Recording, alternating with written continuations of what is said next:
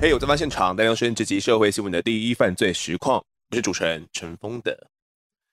流浪产业哦，算是在日本相当的盛行。他们靠着陪人聊天呐、啊、喝酒获得酬劳。那他们的客户以女性为主，当然呢，也会有一些同性恋的客人。基本上呢，就把它想作是男性版的酒店小姐就对了啦。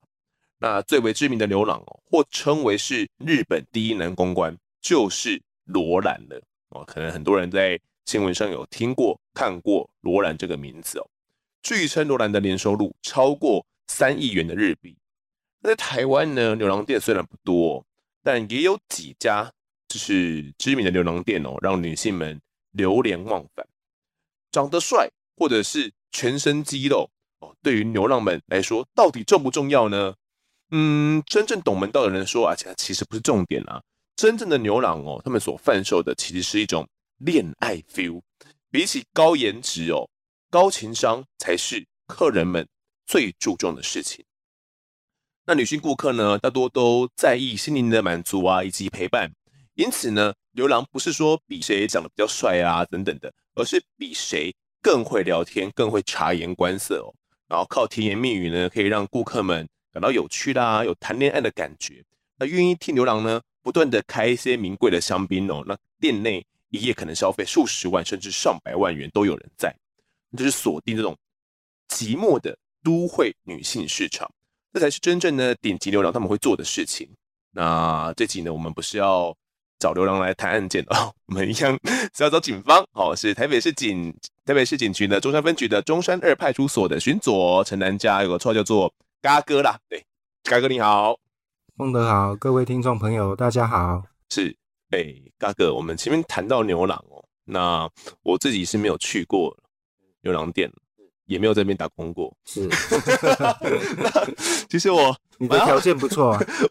其实我蛮我蛮好奇的啦，就是可能男男生大多都会聊到酒店啊什么的。我虽然也没去过，但大概知道说，哎、欸，酒店在干嘛。但对于牛郎店，真的是。没有什么涉略。那你的辖区是在中山区这边嘛？台北中山区，那这边算是酒店林立。那这附近也有蛮多的牛郎店吗？是的，就是像我们辖区特性比较复杂，嗯、那各种声色场所都有。对，那也有一些酒店，那也有一些牛郎店。嗯，那大部分牛郎店的话，也是都会有一些特种。行业上班的小姐下班之后去舒压、去消费，这样子。哦，所以你们去临检的时候，不管是平日或者是假日，是其实他们的生意都还算不错，是都不错。就大概后半场吧，下半夜后半场。哦，通常都是一些小姐下班之后去宣泄他们的压力。哦，那。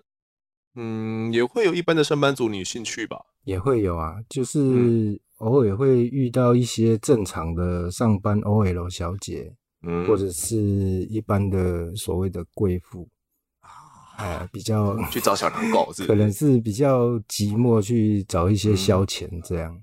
哦，对对对，那哦，所以通常你们都是从可能察言观色看出来他们的。呃，是不是酒店小姐？还是你们就会跟他们盘查身份的时候，会跟他们了解？就有一些，就是你看起来气质，或者是穿着打扮、年纪，嗯，大概来做分类。哦，有一些有一点年纪的，或者比较成熟的，那就比较不是那种上班的小姐，哦、是下班后过去那种小姐。对，那如果是年轻的一些。妹妹，嗯，去消费的大概就是三五成群去的，那有可能就是上班的小姐下班之后想去宣泄一下压力，嗯，就会到牛郎店去消费。这样不说不知道，好像嘎哥也是案发的听众，是不是？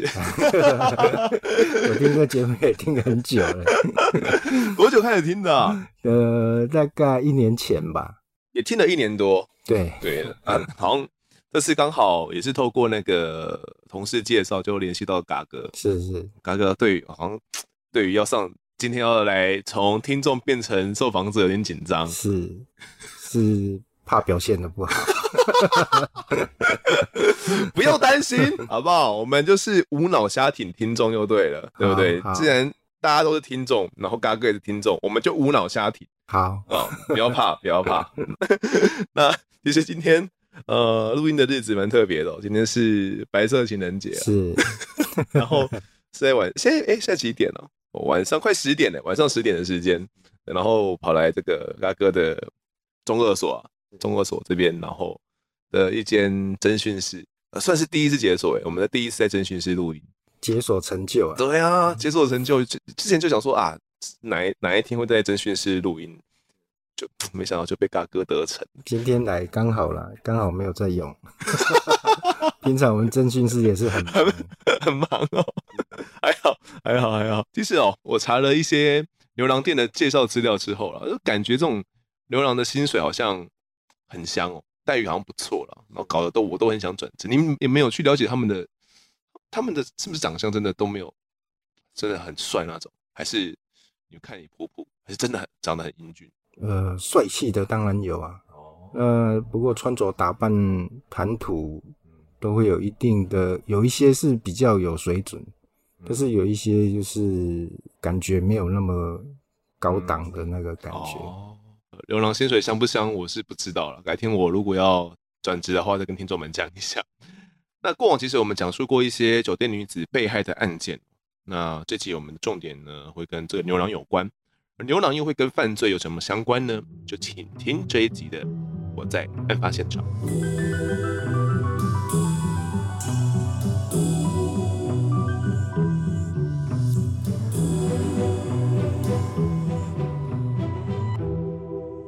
在二零一八年的五月二十八号哦，晚上七点多，当时呢正是礼拜一的下班时间。在台北市中山区的派出所呢，接到了一通报案电话哦。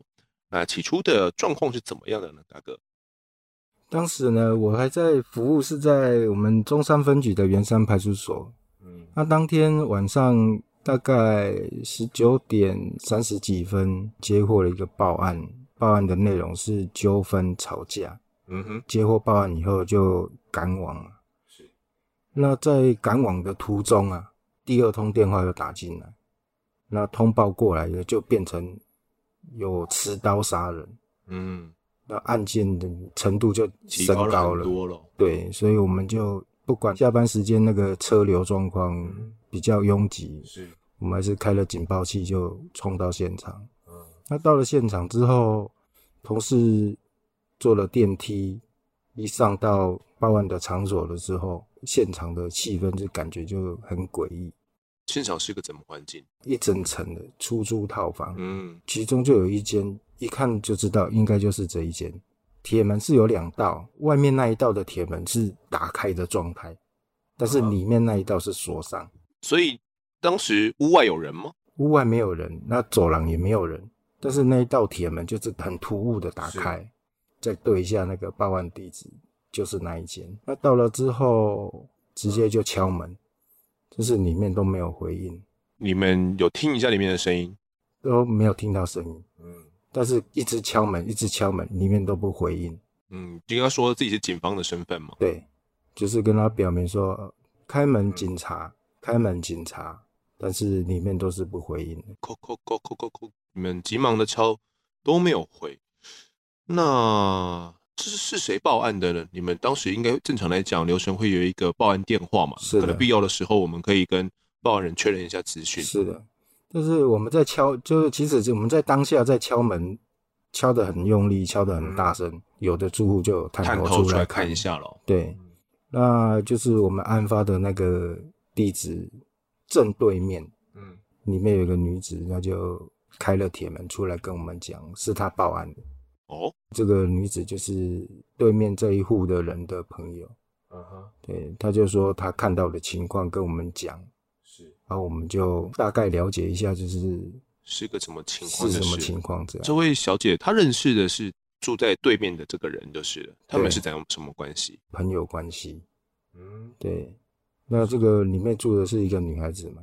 是闺蜜关系的，对对对。她所看到的状况是怎么样的？他当时跟你讲，就是说她看到她男朋友这个住户的男朋友把她的朋友压进去。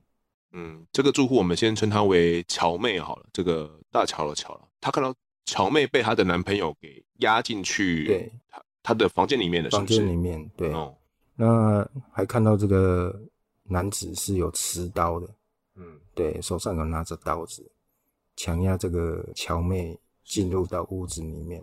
所以第一通报案电话也是这个她的闺蜜打的吗？是的。可是她一开始不是报吵架而已，第一通。报的时候是因为她还躺在房间里面的床上，哦，好，那因为听到对门她的朋友就是这个乔妹有发生尖叫、呼喊这样，是之前就已经知道这个乔妹常常跟她的男朋友有这个争吵，嗯，哦，而且他们已经分手了，他常常这个男的回来对她纠缠不清，哦，也经常吵架。对门这个小姐一听到乔妹在呼喊的时候，她就立刻拿手机报警。是，然后在一边报警，又听到喊得很大声，嗯，她又走出来看，他因为这个有内外门，他就是内外门，嗯，他都是打开内门看外面，就看到这个情况，他觉得情况跟以往不一样。他看到的情况是什么？就是看到这个男子拿着刀压乔妹，要硬拉进去房子里面。等于是乔妹想要往外跑，就是对，乔妹要往外跑，嗯，然后一直喊救命，嗯，那所以他又打了第二通电话，而且一边打一边跟那个男子说：“我已经打电话报警了。”嗯，就听到这个报案人说，那个男子还跟他讲说：“没他的事，叫他不要多管闲事，就是不要惹祸上身就对了。”他拿着刀这样子讲，有这种有这种意味，就是跟他说。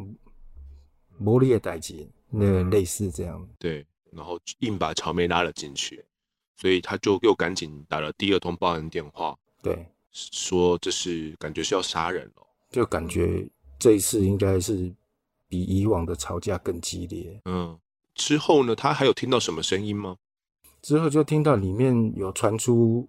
女这个女孩子的尖叫声啊，嗯，因为我们到场是完全没声音的哦，所以我们去跟他问他说：“你确定说里面有人吗？”对，然后他就跟我们讲他当时看的情况，大概几分钟前，就我们到之前还没有两三分钟啊，就是他打第二通电话的时候，就是大概我们已经在路上就快到，是，是，是，所以时间上差不多就是两三分钟前还有声音，然后就突然。然后后面都没声音了。哇，那你你们这样一听，感觉很有可能的，里面是出事的。当时一听就觉得不妙啊，这事态已经不是像我们平常这个男女吵架纠纷啊。不管怎么样，嗯、如果是一般的吵架，嗯、女生被控制在屋子里面，对，听到警察来敲门，女孩子也会也该开门嘛，也要喊救命，也会喊个救命啊，嗯、或者是发出声音啊。是，里面是完全都没声音。当时我们。感觉是跟以往的现场是不一样的，那、嗯、再加上一直敲门都没有回应，没办法，我们想说这个情况这样下去是有点危急，嗯，所以就赶快先联络消防队，哦，请他们支援待命，要来破门。这样。是。在联络消防队之后，你们也同步的不断敲门吗？这个过程我们都一直在敲门，一直在叫门，叫他开门。叫里面的人开门，甚至跟他讲：“你不开门，我们就是叫消防队来破门。”在这个当下，其实警方好像也没有办法强制破门，对不对？正常的程序来讲，比如说要找里长啊，其实是不用了。嗯，如果情况紧急的话，依据法律，我们是可以对这个房子有及时强制。对，就先联络消防队先来破了。我们也联系了消防队，消防队有上来吗？后面的情况就是我们一直叫门，一直叫门。嗯叫到我们也听到消防队跟救护车一起那个鸣笛声由远到近，嗯，听到就是到楼下了，所以我们跟里面的人喊消防队已经到了，你赶快来开门，不然我们就真的要破门。啊，有反应吗？后来就有反应了，里面的人就出来开门。这大概过了几分钟？你们到到里面的人开门，大概过了多久时间？大概在十分钟以内。嗯嗯嗯，是的。打开门的是谁？是乔妹还是是那个男的？男子走出来，嗯、就是门打开，那手上都是血。嗯，然后我们一看他手上都是血，就先把他压制。然后他一打开门的时候，就跟我们讲说他死了，一直说他死了。这个他指的是乔妹喽？对。那你们进到屋子里面看看到的是？屋子里面就是凌乱，有打斗的痕迹。嗯，一走进去，因为它有一条短短的门廊，那走进去以后才是一个房间。嗯，那套房嘛。对，那这个套房的左侧就是浴室，浴室跟床中间的小走道，那个乔妹就躺在那边，躺在血泊之中。是，呃，整个都是脚踩过的血印啊。血的痕迹一堆啊，这样，那他已经倒在那个血泊里面，已经一动也不动了。嗯，就也没有没办法，没有呼救了嘛？感觉是没有气息了。那我们要过去的时候，消防队也到了。对，所以消防队人员一冲进来，马上就上前先做急救。对，那因为房子比较小，嗯，我们就把赶快把他拉出来，在走廊上做急救。嗯。先做 CPR，然后稍微初步的伤口先把它包起来。他是哪边受伤？他只看到是背部，背部有流血，有刀伤，就是血，有血，整个都是血，是看不清楚的伤势，是看不清楚伤势。嗯、那就做一边做 CPR，一边稍微简单包扎以后，他们就赶快就就送医院。对，那么最近的是马街医院嘛？对，乔妹被送往。马偕医院的这个过程，这个乔妹的前男友嘛，我目前来讲是前男友，是我们也现场将他压制的，然后要将他带回派出所嘛。他目前很可能就是这个凶手。对，他身上有什么样的一些伤势吗？或者是我们有发现他有一些什么样的异状？就是当时除了就会喃喃自语这个之外，我们还有发现就是，嗯、他死了，对，他就一直讲他死了，他死了。还有就是身上就是酒味很浓。我们在压制过程，他是没有反抗，现场已经是这个状况，当然用现行犯把他逮捕，嗯，然后把他带回派出所做侦讯。那他身上有带什么物品吗？他的这个刀子还有在身上吗？当时刀子是没有在身上的，嗯，我们开门的时候，他就自己把刀子放在旁边，嗯，对，因为如果他当时还是持刀对着我们，要开枪了，我们可能是会对他用警械，是。但是他打开门的时候，刀子就是已经放在旁边，嗯，是空手状态，是，所以我们就是把他拉出来之后，直接压制在地上，然后再上铐逮捕，这样。那他还有，我们要找到他的其他物品吗？嗯，当时他身上是有背背背着一个背包啦，嗯哼，那背包也把它扣回来，这样。里面大概有哪些东西？里面有记得就是一个空酒瓶，三条童军绳，一个一本笔记本，嗯，这样。它的酒瓶是那种什么啤酒吗？是那种威士忌小瓶装的。哦，我们超商会看到那种小瓶装的威士忌哦。对对对，大概三百五十 ml 的。是里面还有吗？还是它已经空了？都喝完了。后来我们带回来这位前男友，是他的其实全名叫做廖燕婷，他当时年纪是二十七岁，带回去之后。他到底怎么说？他有办法去诉说吗？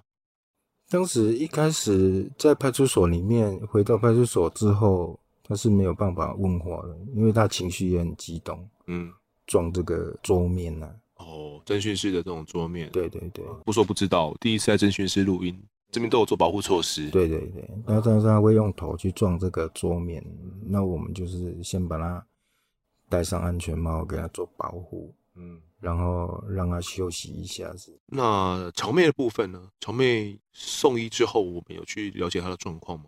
因为我们其实要送医之前就已经停止呼吸心跳了。送到医院急诊的时候就已经确定，就是人已经过过往了。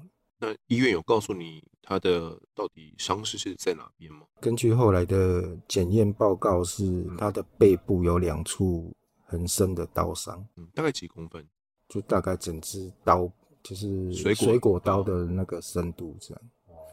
哦，就是刺到身那个刺到地啊，刺到里面，手臂好像也有伤。知道整个事情的就剩下这个廖燕婷了嘛？是。那什么时候酒醒？嗯，我们让他休息的期间，顺便就是也帮他通知家人。嗯，廖燕婷的家人。对，嗯，还有乔妹的家人可能也要通知吗？呃，也有也有，因为他这个是杀人案件，一定要帮他请辩护律师。嗯，所以我在也在通知律师的这一段期间，这一段期间我们都是不征询的。对，就是让他休息。嗯，那他后来是到隔天才可以来做笔录了。对，当时到底是怎么说的？为什么乔妹会死呢？到第二天他比较清醒的时候，我们问他侦讯的时候呢，他是说他其实不是要去杀这个乔妹，嗯，他带刀跟这个童军神啊，就是要在乔妹面前自杀，自杀给乔妹看。对。他想要挽回他们的感情，这样。他想要自杀给他看，那所以他当时是有点酒醉的状况，是吗？他是喝酒要壮胆，哦，他想要轻生，就是。对，我这边先下个警语哦，就是千万不要保，就是珍惜自己性命哦，千万不要乱轻生。所以他他是想要壮胆，然后在乔妹面前轻生，是他的说法。是，那他怎么会进去？他们原本就住在那吗？可是他们不是分手了吗？对，就是已经分手了，所以不让这个廖男来靠近他。他怎么进去？因为他会常常回去对这个乔妹纠缠。嗯，那乔妹有就是跟还有她的闺蜜朋友也都已经请管理员说啊，以后看到廖男就不能让他上来。是，原本晚班的那一个管理员，他知道这些状况。他知道他们的一些感情状况，对，那也知道说，如果是个廖男来的时候，就是不要让他上去。嗯哼。那好巧不巧，就是那一天这个管理员是休假，哦，所以找代班咯，有另外一个代班来。嗯，那这个代班是之前也有看过廖南，嗯，可是因为他不常来这边上班，所以他不知道他们这一对情侣已经分手。他想说啊，这个廖男他之前看过。嗯，所以他那一天来跟跟那个管理员说，他要上去找他女朋友。啊，那管理员想说这是看过的那个房客，所以就让他上去。那廖男到现场的时候呢，是躲在那个 L 型的走廊上。嗯，当时那个走廊是有一个 L 型，说外面的那一层的走廊。对，对，嗯，那他躲在外面那个走廊的时候。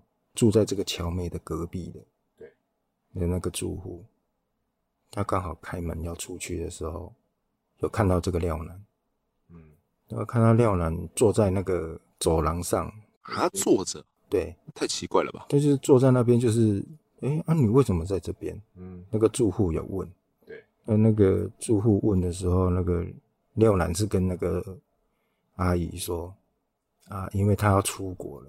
又跟那个这个女朋友已经分手了，所以他要来跟他告别。啊，那个阿姨还跟他讲说啊，年轻人感情的事情要好好讲啊，因为这个隔壁的住户也有听过他们吵架。吵架对，嗯、对啊。所以现在这个廖燕婷的说法就是，他想要在他的前女友面前、乔妹面前来轻生。轻生怎么最后会变成乔妹死了？根据这个廖男的说法啦，他的当时是在那边躲在门外，嗯，那一有在这个等待的过程中，就把他带去的酒这样喝喝喝，就整瓶喝光，嗯，那喝完这瓶酒，他大概知道说这个乔妹大概晚上八点到八点半之间会出门，所以就等到那个时间。乔妹就提早要出门，就被他遇到。哇，他在外面堵到他了。对，嗯，那他看到他开门，马上就冲上去，要把这个乔妹推到房间里面去。嗯，但是他冲过去的时候，就已经是把刀子拿在手上冲过去。哦。乔妹看到他拿刀冲过来，当然是尖叫啊！哦、对对对，他这尖叫，跟他动手，跟他推挤，嗯、要把他推出去。那这个廖男就要把乔妹推到房间里面去。所以这就是一开始对面的闺蜜看到的状况。就是一开始她听那个对面的闺蜜听到在那喊叫，所以他第一通打就马上打电话报警。然后一开门就看到他把他推进去这个画面嘛。对。然后他在走出来看的时候，就已经是在里面那一层铁门，是把他那个乔妹往里门里面拉。是，那他在拉扯拉扯这样，乔妹要往外跑，廖奶要把他往里面拉，嗯、在这个拉扯推挤，在推挤的过程中才会刺到他。哦，他的说法嘛，他的说法，他的说法是这个过程中他去刺到他，那他也不知道怎么刺的。对。对他说刺伤这个乔妹之后呢，这个乔妹自己就是往房间里面躲。嗯哼，那他就追上去，才会用手去勒住那个乔妹。哦，因为那个乔妹往里面跑的时候，还是会呼救嘛。嗯，那他用手去勒住她的脖子，是不要让她喊叫这样。嗯，然后他就勒着乔妹，然后乔妹可能受伤，体力不支，就是倒下去。所以他也跟着他，两个人就是躺在地上。嗯，那这个过程之中，廖楠还是持续用手勒着那个乔妹的脖子，这样，一直到什么时候才放手？他说，一直等到这个乔妹没有在没有在动，也没有在喊叫，感觉他也没有呼吸，他才意识到自己杀人了。他就说，他说这个时候他才醒过来，说意识到自己杀了人。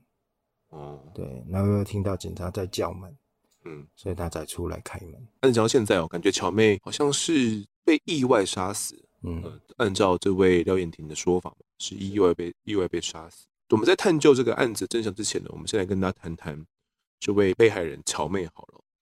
她的本名叫做邱乔琪哦，当年其实是二十六岁的年纪，那小廖燕婷一岁。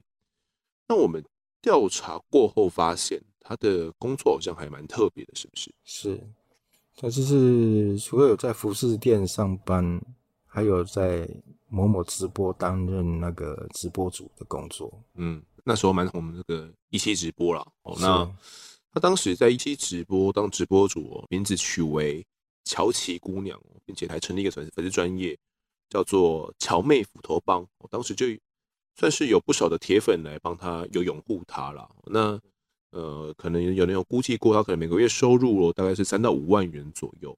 那他除了在一期直播上直播之外，他还有另外在服饰店工作，等于是有两份收入了。对，但他好像在直播上也会去贩售一些衣服，是不是？就是也是直播卖衣服这样。哦，那你们找爸爸来嘛？你应该有对这个了解一下乔妹的整体状况。他也知道说他有跟这个廖燕婷在交往了。嗯，那这个廖燕婷后来跟乔妹分手的时候，也曾经打电话给邱爸爸过。他们认识就是了。对，以前交往多久？好像交往了三四年。嗯，对。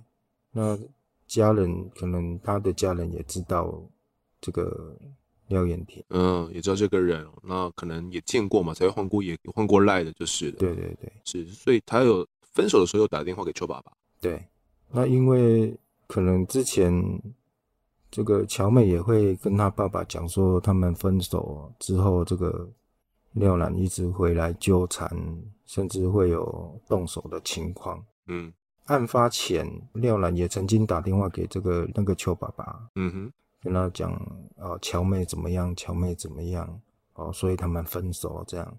嗯，尤其是廖楠是想复合。嗯，但是可能他们的肢体的这个冲突太过太严重了，变成没有办法挽回这样。嗯，那邱爸爸也有跟这个廖楠讲过，感情的事情要好好处理。后来廖燕婷还有打电话跟邱爸爸说什么，如果要分手的话，我又会伤害你女儿。对，就是到最后的时候，哦，就是好像是冲突之前，案发前几天的事情。对对对。他那通电话是怎么讲？那详细的内容是不知道，但是内容就是大概你的女儿这样子伤害我，我们要分手，我也会伤害她。对，是威胁他爸爸咯。对，嗯、那所以其实邱爸爸还是跟他讲说，感情的事情好好处理。邱爸爸也蛮理智的，就算在劝他就是。对，其实到邱爸爸来派出所的时候，感觉就是很理智的一个家长。嗯、他有说他也有跟女人谈过这些感情的状况。就是乔妹会跟他讲说廖楠对他的种种行为啊，所以这个没有办法，嗯，再继续在一起了。OK，也有通知住在对面的这个闺蜜来嘛？对，那她所知道的状况是怎么样的呢？她对乔妹应该有更深入的认识，是不是？她对面这个闺蜜也是常常跟他们就是也一起，好像之前是同事啦，还有一起玩在一起。嗯、当然廖楠她也知道，她也认识。后来乔妹跟这个廖楠分手之间，因为就住对门嘛，对啊，所以他们在争吵，甚至于有时候有肢体冲突，他们都知道。嗯，而且在案发过后，乔妹的堂姐就在脸书爆料公社来发文说，凶杀命案就是我的宝贝堂妹。她说，堂妹分手之后就一直躲避有暴力倾向的廖燕婷。二十八号晚上，就是案发的那天晚上呢，因为刚好是来新的保全嘛。那他没有被告知他是危险人物，就放廖燕婷进去。那他还说了，廖燕婷就是个王八蛋。他说之前死赖在我妹家不走，家当都放在垃圾袋，还不要脸的呢赖在我妹家。重点是他说他还叫过外送妹到我妹家去干那一档事。这种人可以判他死刑吗？我当时他有这样的发文哦。那他这个表姐所说的那一档事啊，我理解应该指的就是性行为了。也就是说呢，他指称廖燕婷呢，应该是趁乔妹不在家的时候，偷偷叫外送小姐到乔妹家里面，呃，可能就躺在乔妹的床上，跟应召女子可能有发生性行为哦，这是可能他指的是一个这样的的过程。那堂姐还有说，事发当天呢，她还跟乔妹有去用赖聊啦，下个月要出国玩啦，但没有想到晚上堂妹就离开了。堂妹其实是个心地善良又可爱的一个古怪美少女。那这么年轻就枉死离开，他真的很想要一拳去打爆廖燕婷。那当时网友也当起了柯南哦，仔细搜寻了一下廖燕婷的脸书，哎，发现她的感情状态哦。大家如果用过有常用脸书的话，会发现有个感情状态嘛，不是稳定交往中啊等等的。当时廖燕婷的感情状态似乎刚改为丧偶，就是配偶死掉了丧偶，所以。很多人怀疑说，哇，他可能就是预谋犯案啊，不然怎么会改丧偶呢？那他在去年六月的时候还曾经发文说：“临天下人负我，莫我负天下人。”可是照我们前面这样说来哦，那感觉照堂姐这样的说法，这位廖燕婷感觉就是一个彻彻底底的渣男，一个恐怖情人。不过后来我们仔细看了一下他身上带的物品，好像有了一些意外的发现，是不是？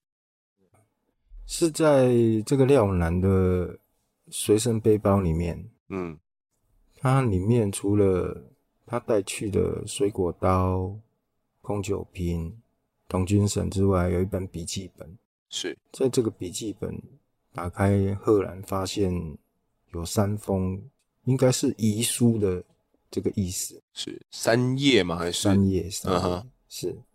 那一封是写给父母亲，一封是写给妹妹。嗯，还有一封就是写他自己的遗言。那他里面有交代，到底为什么要去伤害乔妹吗？他的内容就是遗言内容，就是有写说他对乔妹其实是很好的，嗯，那也很爱乔妹，对。但是在这个过程中，他说乔妹是有去酒店上班，嗯哼，所以让他。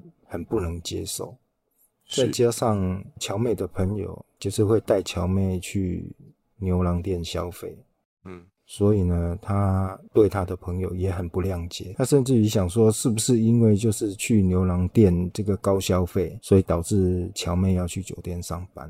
就等于是为了要去牛郎店，那需要付出蛮多的钱。那他也去赚这种有点算是皮肉钱，就是因为这一方面的说法都是廖兰所说了。那我对我们其实也根据他的说法，嗯，才知道说乔妹是有去酒店上班这件事。嗯，你们有问闺蜜吗？有问，但是好像就是听到的就是类似这样，类似这样子。对，OK。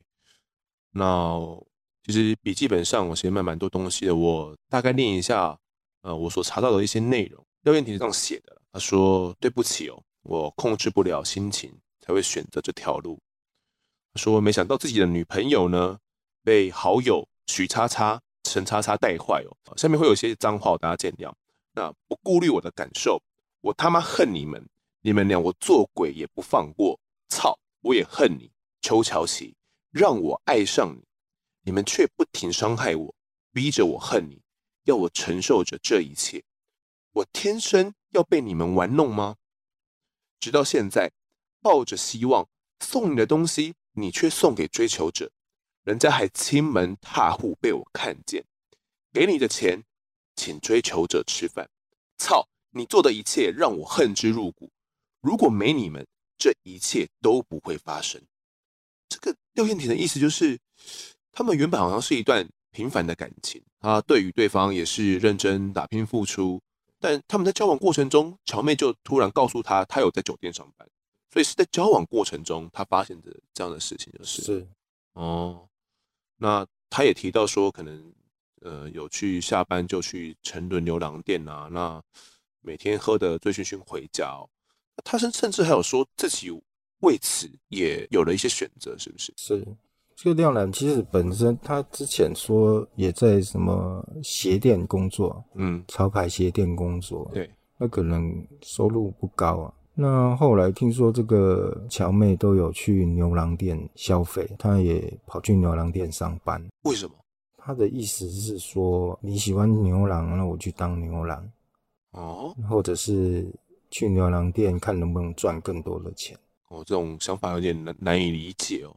感觉也蛮扭曲的。那其实，在这封遗书里面哦，他还有写给弟弟妹妹嘛，说可能哥哥先走了，你们要好好照顾照顾爸爸妈妈的生活。那也谢谢父母的养育之恩啊，还说这几个月来哦，真的很痛苦，希望父母呢不要再为了自己哭泣哦。那也希望家人不必再为他担心。算是写的满满的内容。那他去当牛郎，照他的说法。有一部分是为了乔妹喜欢牛郎嘛，那我就去当牛郎，或许他会因此喜欢我。那也有可能是为了提升自己收入嘛。他所指控乔妹为了去牛郎店要花很多钱，那他因此下海去当酒店妹。那他如果能够有多点的收入的话，那可能就想说乔妹应该就不会去牛郎店喽。他的想法是这样子吗？我没问他了，他的想法大概就是可以赚更多的钱。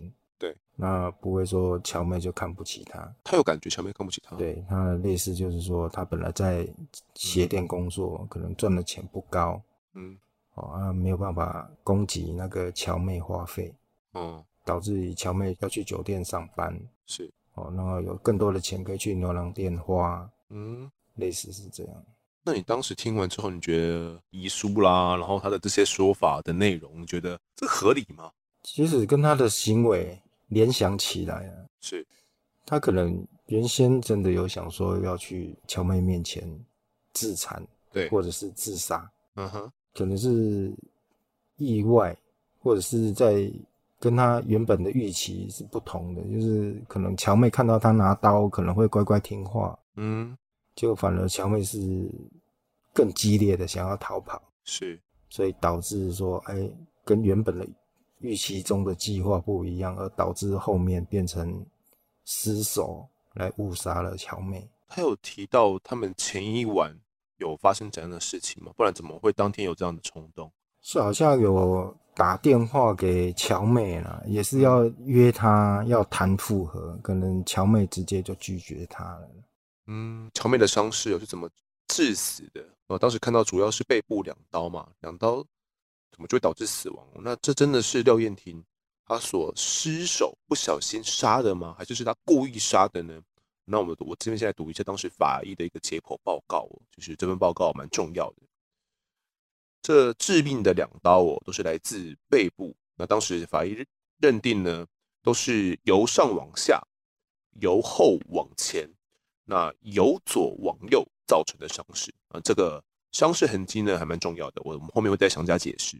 那这两刀呢，分别伤及乔妹的左下肺叶哦，造成气血胸大约九百毫升，以及她的胸椎受伤。此外，乔妹的手臂、脸颊、拇指也有一些刀伤哦。那拇指的应该是抵御伤了，就可能在抵抗的时候不小心划伤了，但这都不是致命的伤痕。此外，颈部有发现疑似勒痕的挫伤，那经解剖确定它有一个压痕反应哦。那最后法医认定呢，死因是因为刀刃哦，从背部刺伤之后造成气血胸，以及哦还有压迫到颈部，最后因为呢呼吸性休克而死亡。那死亡方式呢是他杀。后来还有查到说，廖燕婷好像事前就已经做好了一些动手准备，是不是？他感觉也不是当下这是马上的一个冲动的决定。是，他大概前一天就已经到某一个大卖场，嗯，去购买了水果刀。你没有找到那个大卖场就是了。是我们根据他的公诉的情况，还有他身上的发票，嗯、那个时间，那我们去比对那个大卖场调阅那个监视器，然后有一些他去购买刀子，啊，甚至行凶当天到便利商店去买酒，这些画面、嗯、我们都有调阅。后续呢，廖元廷被警方依照杀人罪给起诉哦。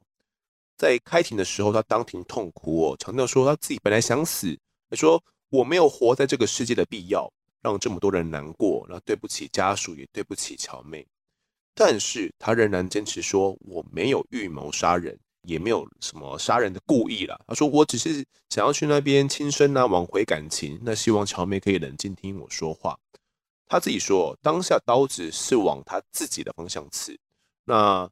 是因为呢，乔妹一直劝我把刀给他哦，那我不要，这是后来他的说法了。他说但但我不要，那乔妹就慢慢的安抚我。那之后呢，他又突然往外跑，那我为了要抓他呢，才会刺到他哦。我只是不希望他跑出去，所以呢，才把他抓回来。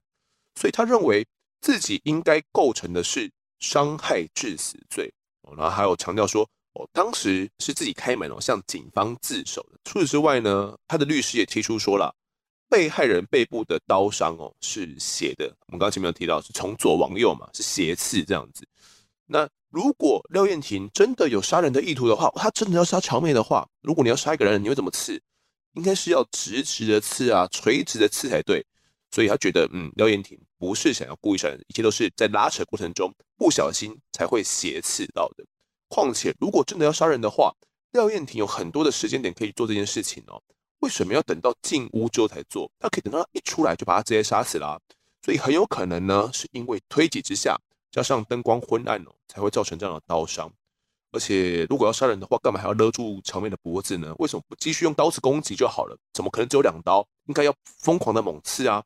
就是因为那是廖燕婷不小心刺进去的哦。而且廖燕婷当时有饮酒，他把两三百毫升的关威士忌给喝光了嘛。酒测值后来验出来是零点五毫克，算是蛮高的，基本上没办法正常正常行走了啦，都就歪歪斜斜的哦。他在酒精作用之下，能够去证，能够去判断刀子有没有刺到人吗？你这样能说他是杀人故意吗？哦，当时律师就一番这样的说辞了。除此之外哦，在警方开门的时候，廖彦婷第一时间说了一句话，他说他死了，怎么会这样？我当时这段。呃，密录器的声音哦，都还有被调阅出来。那就说他死了，怎么会这样？那律师就觉得说，从这句话就可以知道，廖燕婷对于乔妹的死亡是错愕的，没有预料的，所以顶多就成立伤害致死罪哦，而不是杀人罪。那这样的说法，听起来好像很有道理。但法官认为，乔妹在案发当下，她不是固定在某个地方不动啊，所以伤口到底是斜的刺呢，还是正正的刺下去哦？都没办法来主张说到底廖燕婷有没有杀人意图。再来哦，廖燕婷在案发前一天就已经买好水果刀了，虽然有写遗书，但在她身上呢，除了手臂有抓伤啦、跟这种撞伤之外，没有其他的刀伤以及什么绳子勒的这种自残伤势哦，跟她自己所说要拿童军绳上吊啦，根本就不一样。就算遗书没有写到说要打算要去杀害被杀害这个乔妹哦。但也不代表说她没有预谋杀人这个心嘛。最为关键的是，廖彦廷的手机呢，事后被送往刑事局解析。检察官发现，他曾经在案发的前一天就开始去搜寻一些呃昏迷杀人手法，例如说手帕上加了哪一种东西会使人昏迷，例如说是否真的可以迅速致人昏迷的药剂，乙醚真的能使人昏迷吗？医用乙醚哪里买？台北。然后肉搏最快使人突然晕厥的方法，麻醉药、麻醉针购买台北，或者是空格空格这样子。窒息死亡特征，窒息需要多久？相信这些字词哦，听众们可能光是听到就觉得毛骨悚然的。正常人不会去搜寻这样的关键字哦。那案发当天呢，他又持续的去搜寻社会新闻，都跟掐死有关，都是一些掐死的案件，例如。板桥命案，被呛你没种，毒男掐死女友，又或者是另外一个新闻，赌博欠债吵不停，冷血男掐死妻，还去看电影哦。最重要的是什么？杀人刑责的一些内容哦，比如说杀人的下场啦、如何放血，那最后最后最后才开始搜寻一些自杀的手法等等的内容。廖烨廷呢，后来也不否认他曾经搜寻过这些讯息哦。他当他就说，当时只是要搜寻自杀的一些方式啊的东西而已，却一直跑出这些东西来哦。但是法官根本不信他的说辞。法官认为，如果你真的是要自杀，实在是没有必要去看什么掐死命案啊、随机杀人啊、什么杀人刑责啊，还有犯人下场这些相关讯息。可见他早就已经萌生了这个杀人犯意了，根本不是他所讲的。到了现场之后是不小心的。另外哦，他还有提到这个自己符合自首的这一部分。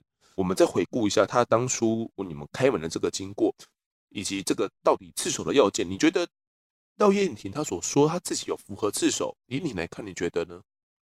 我觉得这个完全是他要逃避行者的说法。嗯，假如说他真的是自首的话。这个自首是在警察机关没有发现犯罪以前才会，然后自己来跟检察机关报告说他犯了这个案子，对啊，这样才符合这个自首。对，但是呢，他在这个过程的时候已经有目击者了啊，就住对住对面的闺蜜已经有人看到了，对，所以才会打电话报警。嗯，那警察也到了现场，你们也。透过闺蜜知道了他有涉案了嘛？对，就已经看到他拿刀压人进去了。嗯、这个杀人或者是伤害，这这一些都是已经可以预见的。对，可能都有涉涉犯这些刑责。所以他打开门，第一时间跟警察说他杀了人了，但是警察已经知道了你在里面在犯罪了。是，他说他死了嘛？他只说他死了而已。对，对，那所以以你的这样判断，他根本没办法符合。这自首要件，这这跟自自首应该扯不上边，扯不上边。最后一审法官认为说，廖燕婷哦，当晚是做事要自杀了，来试图挽回感情，但是看到呢，乔妹不顾自己自杀的要挟哦，仍然多次企图夺门而出，引发心中的愤恨哦，才会将对方给杀害。那最后呢，以杀人罪判他十五年。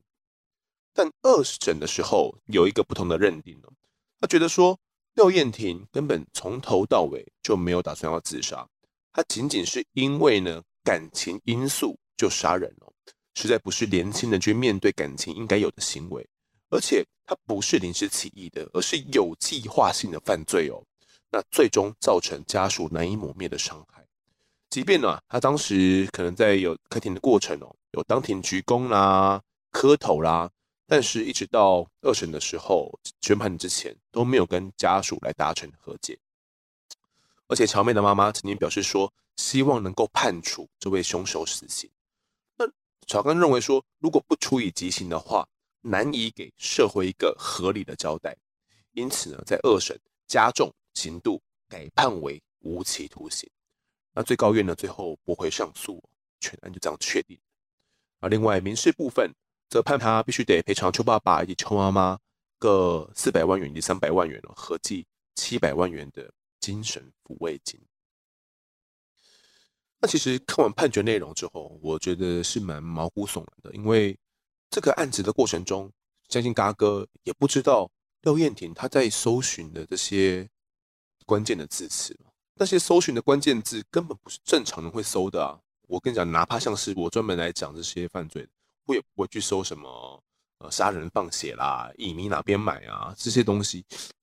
你觉得他他的这些搜寻的行为是不是代表他嗯感觉是真的事前就有去想要去杀害乔妹？可能一开始是气愤之下，一定想过这些，动过这个念头。对对，所以他当下就会去想啊，用什么方法。哦，可以怎么陶醉？对，可以杀人，嗯，或者是用一些特殊的方法，嗯，让他比较好下手。是，对。那到后面想想想，可能到最后面这个想法有改变，或者是想说要有什么办法让他可以逃过这个刑责，或者是虽然做这样的行为，但是可以减轻，所以他到最后才会这个搜寻的想法一直在变。对，从一开始他是说什么可以使人致人昏迷的药剂嘛？对啊，那什么窒息的死亡特征啊？然，后后来又开始搜一些呃关于掐死的社会新闻啊，然后怎么放血啦、杀人的下场啊，一直到演变的后面才开始搜寻自杀的手法。其实这个搜寻记录真的超级关键的。其实你就可以，可能听众们就可以去想见廖男他在前一晚他的脑中到底。跑过哪些的一些想法，其实根据这些搜寻记记录就可以可以推断的出来。然后最后想的是这个自杀的手法等等。他到了现场之后，又继续搜寻一些社会新闻，都跟掐死有关。感觉好像他到了现场又有一些冲动的翻译的可能性。其实我觉得他如果就是像他说的，他只是要去自残啊，或者是就是复合不成要自杀。他应该会有，就是我们现场看的时候，至少也会有一些尝试要自杀的伤痕。对，但是他的身上是除了除了手部一些擦伤，在打斗的过程导致的一些伤，其他是没有什么尝试过自己要伤害自己的伤痕。所以后来他就说他自己想要。自残，或者是在乔妹面前自杀，包括已经造成这个乔妹已经死亡了，他也没有真的自杀，所以感觉也是他感觉他的说法就是后来比较没有办法让大家相信，是法官也没办法相信，二审法官认定他根本没有这样的行为哦，他就是去那边就是想要杀了乔妹而已，这也是最后法官的认定。处理这个案件哦，其实也这个案件也发生了几年了嘛。经手这个案子到最后是看到判决结果出来，有没有一些这样的感触？感触哦，就是社会其实这些年来这些社会上这些情杀的案件哦，层出不穷。真的，我们讲过好多件。对，嗯，有一些人是本来有这些想法，或者是基于气愤。他可能会有想过这样做，那再加上他看到这个一些社会案件，哎，人家也是这样子做，是，我我当然也是这样子做，嗯，那导致于就是有一个仿效的这个效应，嗯，所以才会这个一直一直这样情杀的这个案件层出不穷，是，也只能说。可能是年轻啊，也冲动了。那因为搞不好也是感情路上没有那么多经验，或者是他心里去面对这个失恋的打击，没有办法去承受。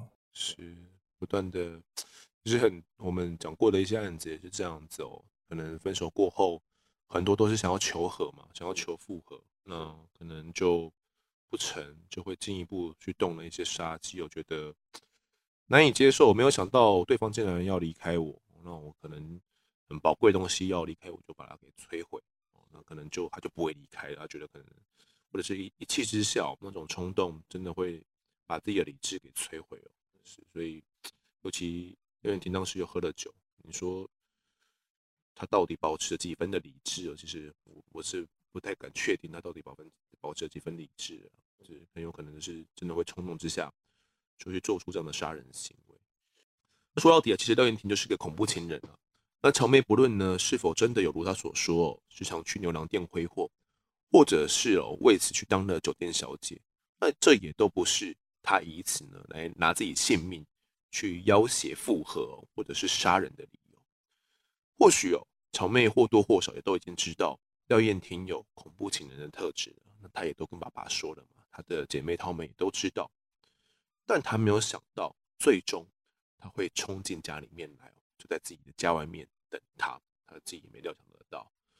其实这一集最后了，也是要提醒一下听众朋友们哦，如果有发现你的伴侣有恐怖情人的特征哦，真的要分手那要跟他断绝关系的话，最好的方法就是我我的建议啊，就是搬离原住处哦。你最好的方式就是你直接人间蒸发，你不要跟对方有任何的来往，你来往你也不要让对方知道你住哪哦。然后呃，从朋友那边都直接切断关系，我我觉得这才是一个最安全的选择，避免特别是你知道对方有一些这样的特质的时候，我们过往可能也讲过了一些恐怖情人的一些特质嘛。这其实有一些蛮不正确的一些观念了，就包含说，呃，就是想要以死相逼啦，哦，觉得我用我的生命来勒索你，你就会愿意跟我继续在一起。这种你们应该处理很多吧？现在大概很多人其实有一点像不成熟的心态啊，小孩子心态啊，就得不到就哭闹。嗯，对，想要用哭闹或者是伤害自己的方式，炒糖吃那种感觉哦。对，然后去要求复合，嗯、呃，就是强摘的果实不会甜呢、啊，就是没有办法在一起的时候，还是要理智的面对。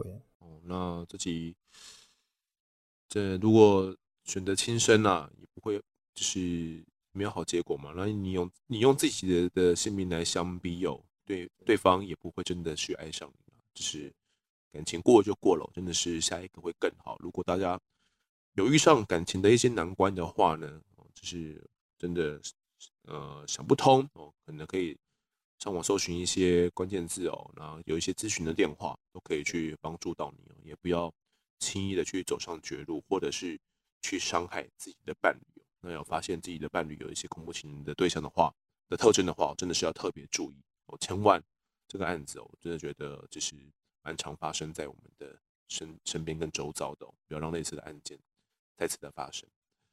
好，那这集的我在案发现场哦，就谈到这边，感谢嘎哥的分享。好，谢谢丰德，谢谢各位听众朋友。是的，嘎哥初体验，好像这场讲的明明就很棒，真的啊。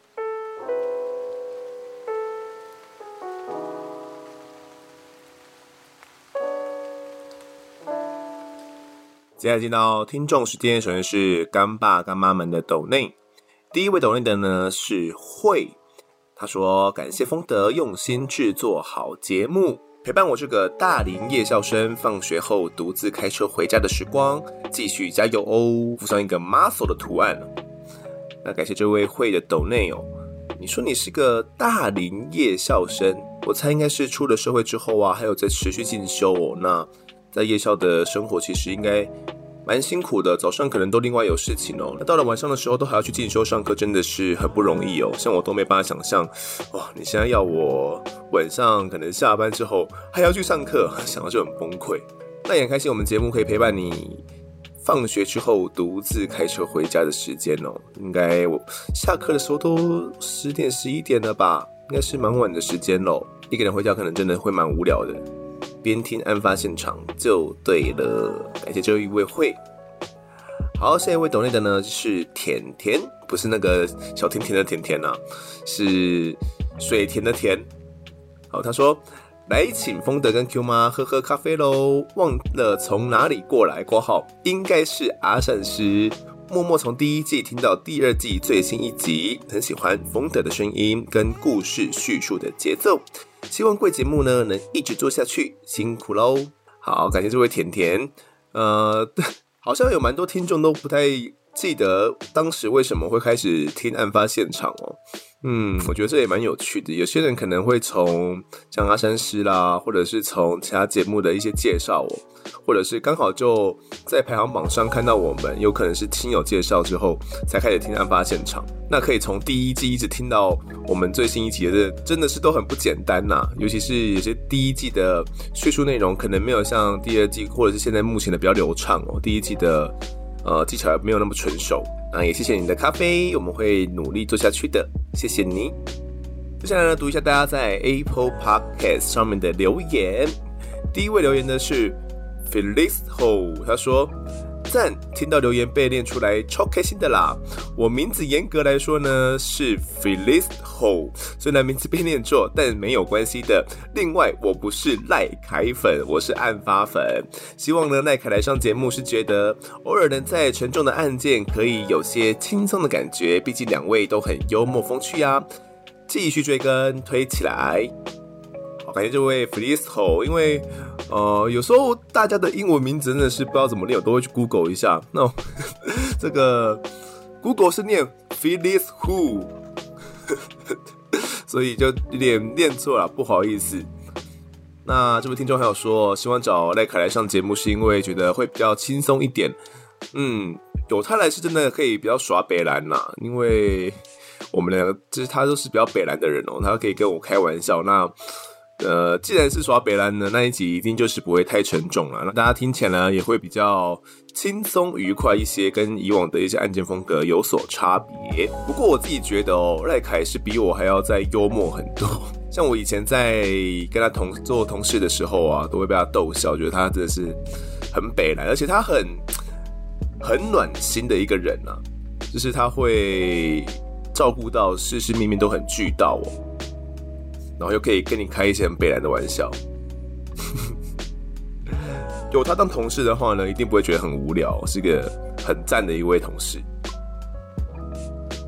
好，下一位留言的呢是 H H H 一零一九八，他说很棒的节目，感谢团队用心制作，潜水潜很久忍不住上来五星推一下，希望节目能长长久久。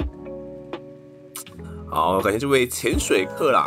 总是要上来呼吸一下哦，感谢你的五星推荐。最后一位呢，是他的名字是三个一百分，然后三个笑脸，他说赞一百分，好，简洁有力，感谢你。那最后呢，我要来读一下一个在我们 Instagram 上面的一个留言哦。大家有印象的话呢，前前曾经讲述过这个 BDSM 剉冰的这个案子。那当时呢，就是有讲说，希望大家可以来呃投稿看看嘛，关于这个 BDSM 的一些经验或者是一些想法哦。不过可能是真的是比较小众，或者是大家比较害羞啦，所以目前有收到的留言哦并不多。不过刚好就有一个留言呢是在我们的 Instagram 里面。那这位听众呢所讲的就是他对于 BD DSM 的一些想法，以及这个案子的一些想法，我这边来读一下，其实蛮长的，但我觉得，呃，讲的蛮有意义的。他说是这样的，我也算在那个圈子里也泡了一大段时间。BDSM 呢，是比任何事情更加需要尊重以及互相爱护。这个案子上呢，是打着 SM 旗号的虐杀。一个正常智力成人绝对会明白，当下的攻击是会令人造成永久伤害，甚至死亡。虽然呢，M 像是承虐一方，但一段正确的 BDSM 关系，就正如一般所有关系一样，喊停就要停。而 S 本身呢，也会明白所做任何事也应负上责任，这才是 BDSM 主旨与所有关系一样，就是 respect and love。否则，这只是侵害。这恶心的死变态令我想起香港一宗有名的 Hello Kitty 藏头案。当然呢，那更变态。但两者呢，也是从根本一样恶劣的以折磨女性为乐，而死者呢，也是没有任何致命伤痕，即是一点一点将好好一个人慢慢的虐死。我不理解，亦不明白，台湾是什么垃圾法律制度？每一起案呢，反而像是为施暴者想减刑原因，而不是要惩罚一个罪人。以前我讨厌大叫死刑万岁的台湾人，我觉得任何一个人都没有权利夺去任何一个人的性命。但如今我明白，那支持者不是因为一命还一命的老土原因，而是判决太令人觉得儿戏。太为被告开脱，太贬低被害者及其家属。最恶心的是那些加害者在那些非常人性的减刑条例下演戏，装可怜、信佛、扮道歉、扮这扮那，垃圾法律才会令民众不服不信体系。这不能说是法官的错，法官只是执行体系的人，与法官本人无关。